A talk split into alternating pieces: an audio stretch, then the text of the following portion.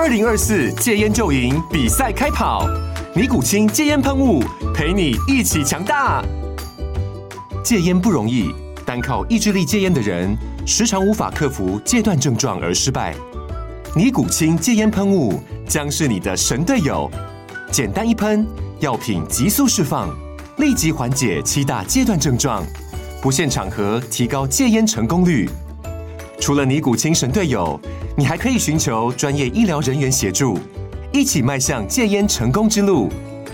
尼古清戒烟喷雾，用科学方法戒烟，请咨询全台各大药局及戒烟门诊。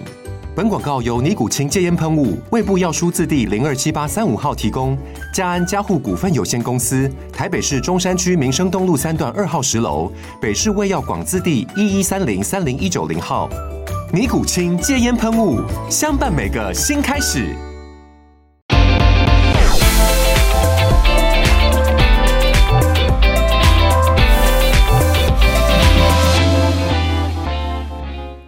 好的，大家欢迎回来科技岛的 Podcast。这个节目是由科技岛和一一一人力银行共同制播。我们科技岛是希望能够提供我们对于科技产业有兴趣的年轻学子，还有职涯新鲜人们，对于科技产业更多趋势和新知的脉动，也提升你的职场竞争力。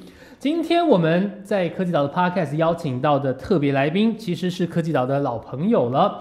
我们来欢迎财经主播朱楚文。嗨，大家好，凯源好，很开心，很荣幸可以上到这个节目。是楚文，其实呃跟我一样是媒体出身的，然后现在其实也还在竹科的这个呃电呃广广播电台来做一个主持人，而且其实因为竹科是我们的这个科技之城啊，所以我们现在很多的一个讨论议题都会是在科技的这个范围内，所以其实楚文也担任我们科技岛。的助战专家已经一段时间了，那今天终于我们来到了实际现场，来跟我们呃听众朋友直接在空中用谈的方式来跟大家分享一些新知。嗯，对啊，那不然就先这样子好了，我们先让呃第一次听到你声音的这些听众朋友来认识你一下好了，先跟大家自我介绍一下吧。啊、好的，呃，所有科技岛的听众朋友，大家好，那凯源好，我是楚文。那我呢，就如刚刚凯源所介绍的哈，其实我们今天也算是媒体人老朋友的见面了啊，因为我过去呢就是在呃电视台担任主播主持人，那后来呢因缘际会啊，就离开了电视台，然后开始进到在广播电台这边主持这个 IC 精英主客广播科技领航家的节目。那同时呢，也担任一些科技啊、财经论坛的双语的主持人。那也很幸运了哈，因为过去在电视台的时候蛮荣幸的，就是有机会可以采访到一些国内外的一些全球领袖巨擘哈，其中也不乏一些科技领袖，所以那时候就很幸运的，就是离开了电视台之后呢，哎，跟出版社这边就有一些邀请，那我就写成了第一本书，叫《全球顶尖领袖亲授的十七堂课》。后来这一本书，我觉得这本书跟我们今天要聊的也蛮有相关的，没错没错，因为这本书呢，我把它定位为成是呃十四堂星期二的课，不知道凯源有没有看过这本书？我把它定位成是他的财经版，因为我就是访问那些科技巨擘领袖，还有那些财经巨擘领袖，里面包括他像是一些诺贝尔奖经济学得主沙金特博士啊，或者如果科技方面的话，今天我们会提到的啊、呃像是这个呃前 IBM 的副总裁胡世忠先生，或是 ARM 的执行长啊，最近转为顾问了，这 Simon Segers 哈。那访问他们呢，就让我有一种站在巨人的肩膀上看世界。其实在，因为这本书也出了一段时间了，嗯，那个时候他们就在讲，呃，未来元宇宙的世界，AI 可能会抢了我们的工作。走得很前面哦。对，那个时候我就觉得哇，这些东西好像现在在生活中还看不到，但是它其实已经在改变我们的未来。那回过头来，现在已经五年五呃，应该出这本书有五六年了哈。我其实实际没有算几年了哈，我也怕会透露年纪。但是呢，就是过了几年之后呢，再回过头看，哎，那些事情都发生了。嗯对，那那个时候就是写了，所以我觉得科技其实是很有魅力的。嗯，就是我觉得科技真的是很迷人。其实现在我们看科技的种种演变，很像在看水晶球一样，因为我们嗯现在在想的事情，也许决定的是我们呃五年、十年或者二十年后的一个生活形态。也同样的，我们现在的生活形态，其实也正被我们自己五六年前甚至十年前的一个预测来做一个各种的左右。对，没错，我就很着迷于此。因为呢，其实我在做主播之前啊，我是先在 Money DJ，然后做半导体的记者。我那时候哦一毕业就跑半导体线，然后负责着呃晶圆代工，就是我们所谓护国神山台积电等等哈、那其实那个时候半导体是在所有电子业的最上游，在我跑的那时候，半导体还没有像现在这么火红，每个人都懂半导体的感觉。那时候呢，我出来的时候想说晶圆是什么，能吃吗？我又是一个女生，然后那个时候在台湾的半导体产业大部分是以英文沟通，所以真的是鸭子听雷。但是呢，虽然环境如此的艰困，对于我一个媒体人而言，但是它有一个很有趣的地方，就像刚刚凯源讲的一样，因为半导体是在最上游，所以它会比下游我们看到的那些手机啊、平板，你觉得很酷很炫，对不对？但是在因为它是在上游，半导体在上游，所以它会提前一两年，你就会看到未来的趋势了。所以我现在做的晶片，可能 maybe 是 for 一一年后、两年后的平板。那你等于就是站在那里，你就可以预知到更未来会发生什么事情。是所以这就让我很着迷。那后来，呃，这本书出来了之后，我觉得也改变了我的人生啊，就是说，呃，让我因为后来大家也知道，我就是离开电视台，因为家庭的缘故嘛。那先生到了主科去工作，所以我就离开电视台，然后搬到新竹。那开始在新竹体会真正科技人的生活。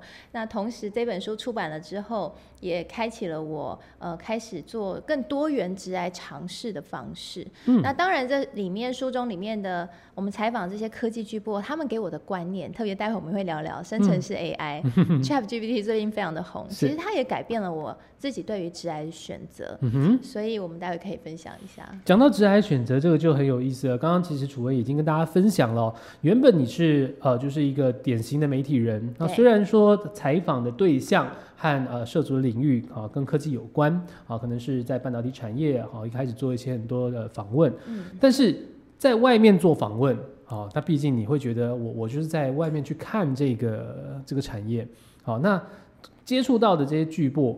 哦，也可能就是我们是做采访去生成它的报道，但是你现在已经不一样了，你是在直接在科技园区的这个生活圈里面生活，所以就像刚刚讲的，你已经从一个媒体人真正变成一个科技人了。呃，这个中间的这个心态很幽微的这种转折，应该很多有趣的地方吧。特别你刚刚提到，呃，从一个就是呃媒体人，那可能就觉得说我要怎么把这个东西消化之后翻译给、给听众或观众或者你的读者看的时候，那你做的是一个资讯处理的工作。但是当你真正的跟呃在科技产业里面运作的时候，其实你已经思考的不是讯息的呈现而已了。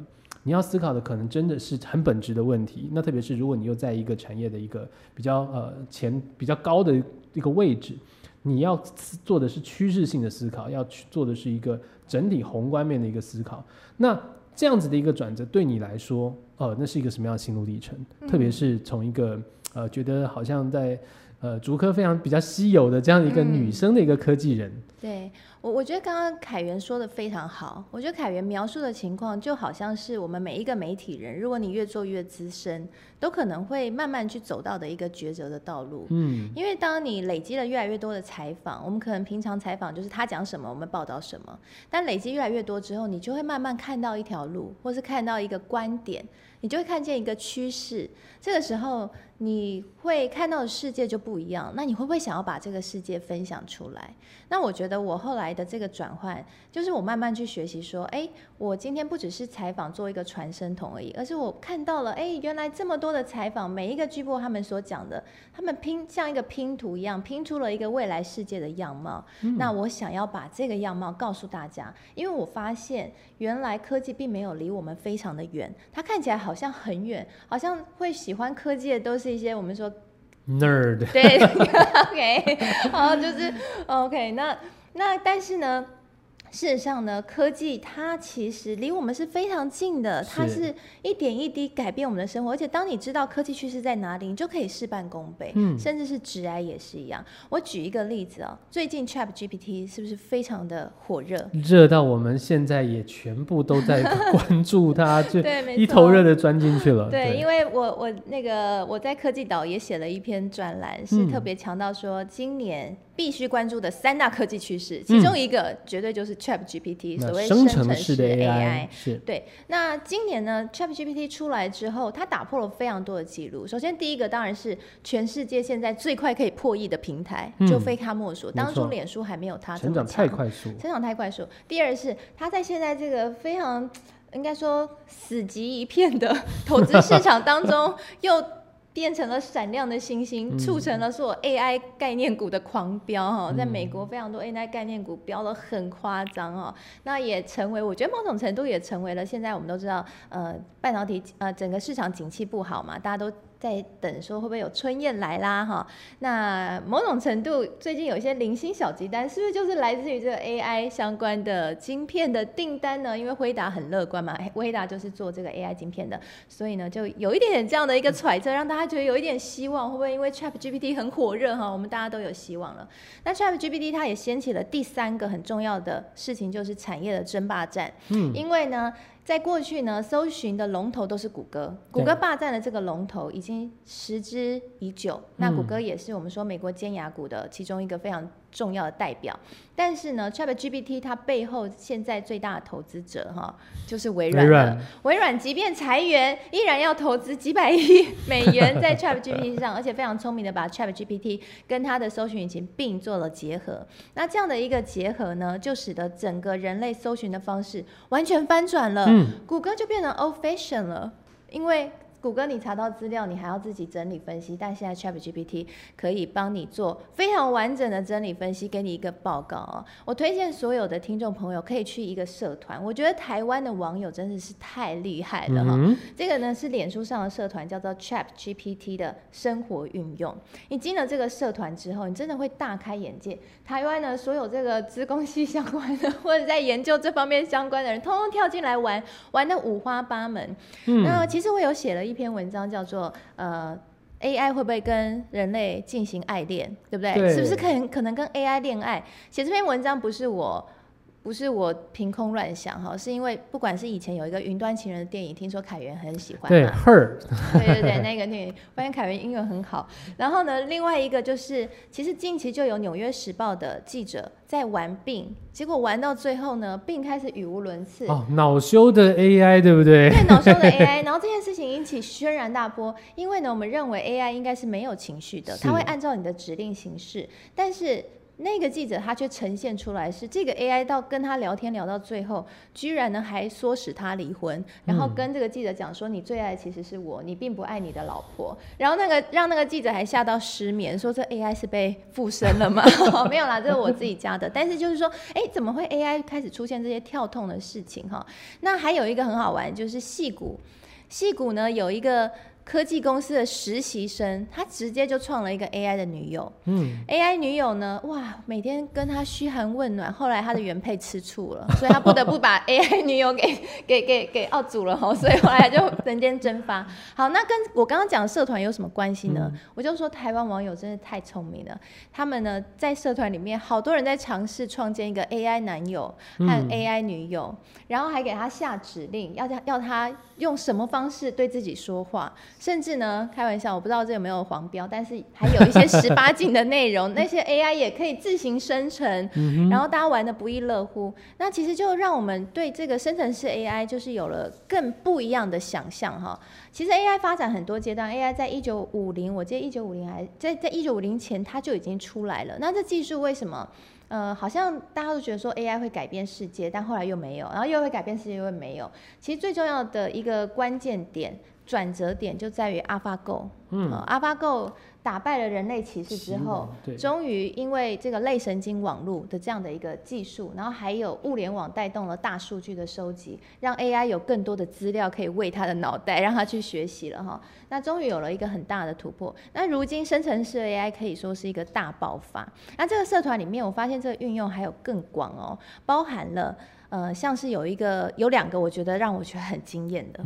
第一个是有一个行销专员，他把他的行销的呃宣传广告交给 Chat GPT 去翻译文案，对文案，然后 Chat GPT GPT 翻的非常好。然后下面大家就说翻译要失业了，因为他翻的真的很好，我去看了，我看不出来那是 Chat GPT 翻的。然后再第二个是有一个厨师，嗯，厨师，他呢也请 Chat GPT。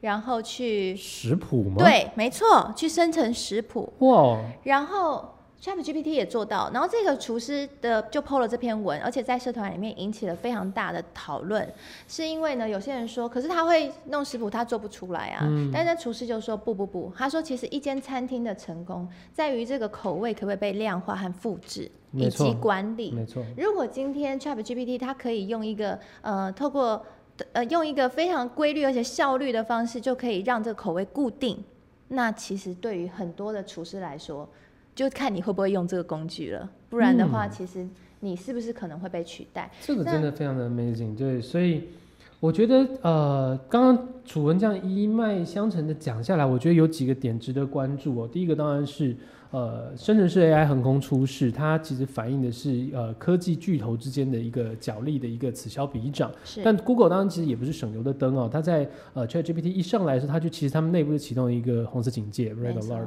那而且他们其实也有人说，其实他们等于是让微软先去承受这个第一波可能有的风险，他们啊、他们也有思考过怎么把搜索引擎用 AI 优化，只是他们可能让微软先来挡这个第一波这个箭。好，这个可能是第一第一个可以观察点。第二个观点就是您刚刚提到的，就是在美国现在呃所谓 AI 概念股的狂飙。那 AI 概念股这个产 AI 产业链这样一拉出来，这一串的粽子大概有哪些类股？这可能是可以延伸的。这个这个家族也还在扩大当中，嗯很多人很多的产业或者是很多的公司，他们也都在强大说，哎，我们公司我们这个产业也可以牵扯上 AI 产业链。对，但是这件事情就变成是它有风险在。嗯，啊，有的时候就是呃，可能 AI 产业链的过度的一个乐观，或者是呃对于风险的一个轻忽啊，可能会导致这个在投资上面的一个必须要小心的第一个一个误区。嗯，然后呢，这则会是刚刚提到这个社团的一个面向。我们刚刚这个社团我看了一下，哇，已经有五万多个成员在里面了，啊而且里面的讨论真的是 包罗万象，有很技术端的，那也有非常就是很生活化、很搞笑的应用端的嗯东西。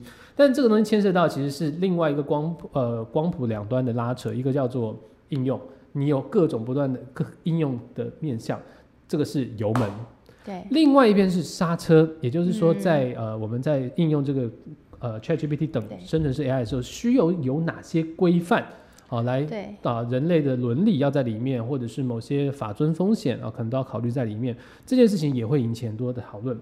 最后一个则是刚刚提到的，其实台湾的网友很厉害，去开发很多的东西，但是台湾的网友厉害是创意。我们有一个东西不如人家，就是我们在呃 base 上面数量不够。我们现在输入的繁体中文嗯，的这个资讯量还不足，呃，可能还不到英文使用量的这个，可能连十一成都不到。嗯，对，所以但是所以其实现在以呃这个类神经网络的这个学习来看，他们呃 OpenAI 那边消化的，他们所咀嚼的这些资料，大部分还是以英文为主。嗯，所以其实之前也有也有老师跟我们提醒说，这件事情是也反映了呃呃可能在语言上的集中化会越来越的明显。嗯，没错。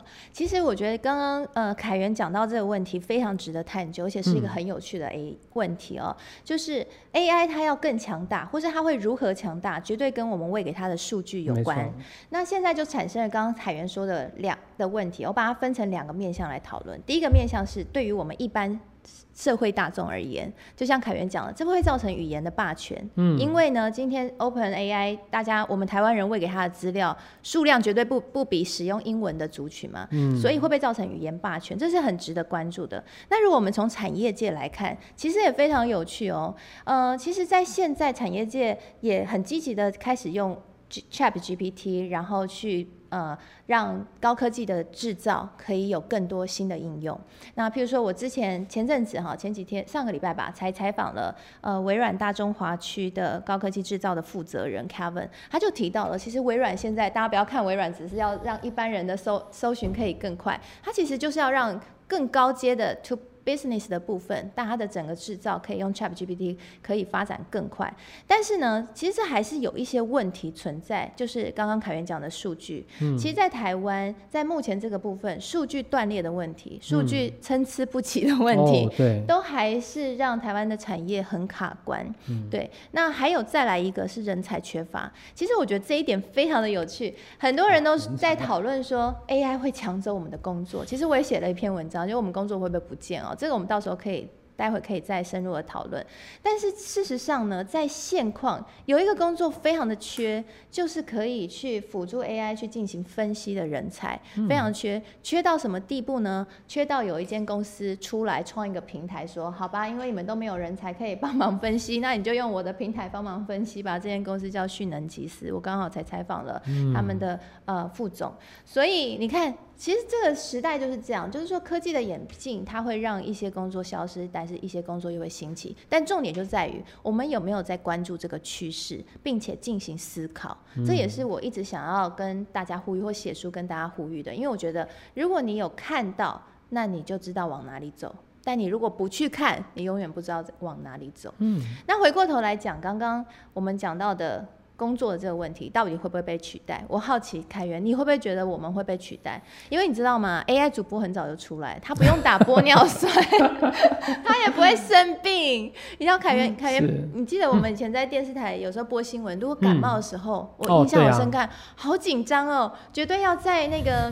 进广告前鼻涕不能流下来，对不对？流下来，想说灯光师的光够不够大呢？还有锁喉的时候，你很担担心观众听出来你喉咙有多累啊？等等，人的状况很多的。人的状况很多，但是 Chat GPT 没有这些问题，所以它可以。甚至我还幻想过，如果说以前你记不记得我们会写 BS，就是如果有即时新闻的话，我们就会马上用 BS 弄给主播。哎，那个。Chat GPT 如果他是主播的话，他反应绝对会很快嘛，哈。那第二是 BS 以后也不用写了，就直接叫 Chat GPT 拟成一篇稿就好了。对。那记者是不是要失业了？对，凯凯源，你会担心吗？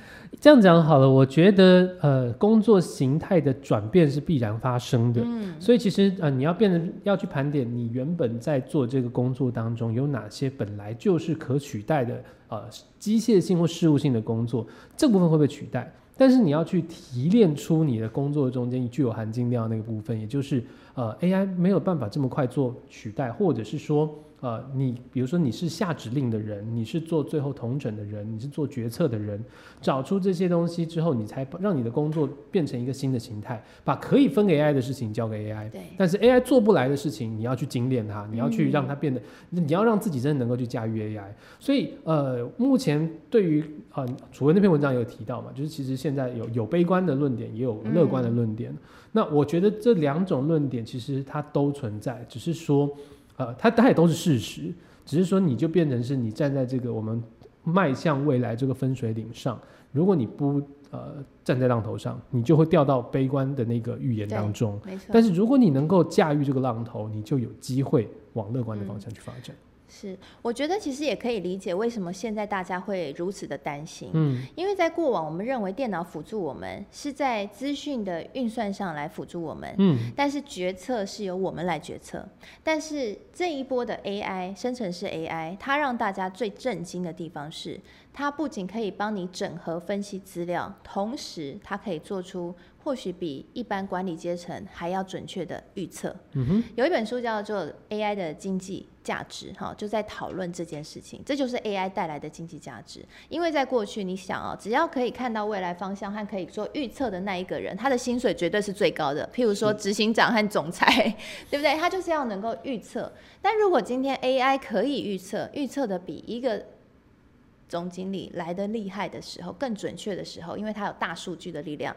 那总经理还值得了这么高的薪水吗？当然，这在管理学上有非常多的讨论，包含了直觉式管理和数据式管理。这个是长久管理学上面在讨论议题，就是说我管理的凭据到底是来自数据，还是说我其实可以有一个直觉？那这是我天生的哈。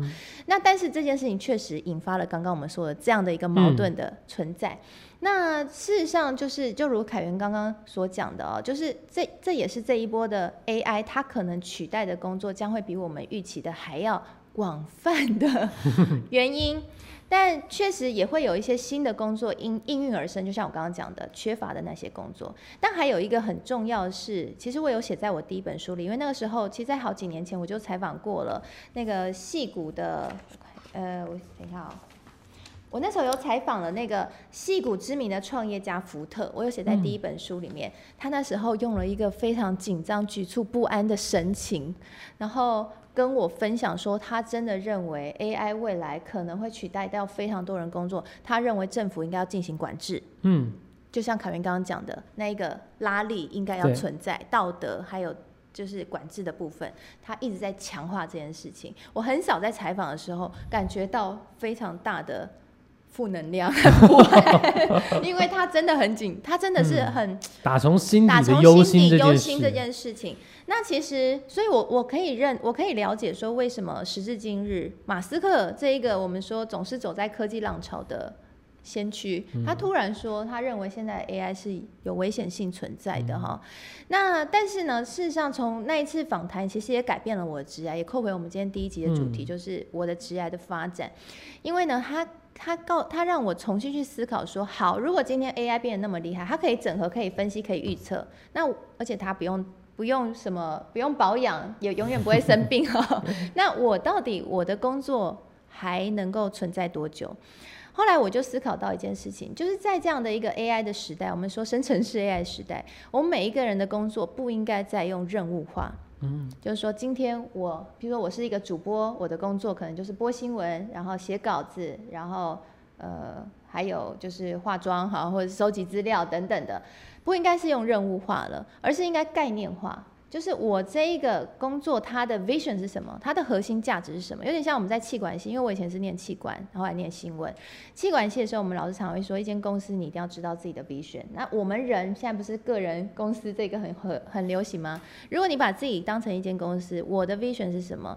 那我的工作的 vision 它的概念是什么？后来我就去思考，我的工作概念不应该只是一个主播或主持人，而是一个知识的传递者，嗯或者说引领趋势的人。那我的 vision 是要让大家了解科技趋势，可以变成新富足，往新富足的更美好的人生迈进，这是我的使命。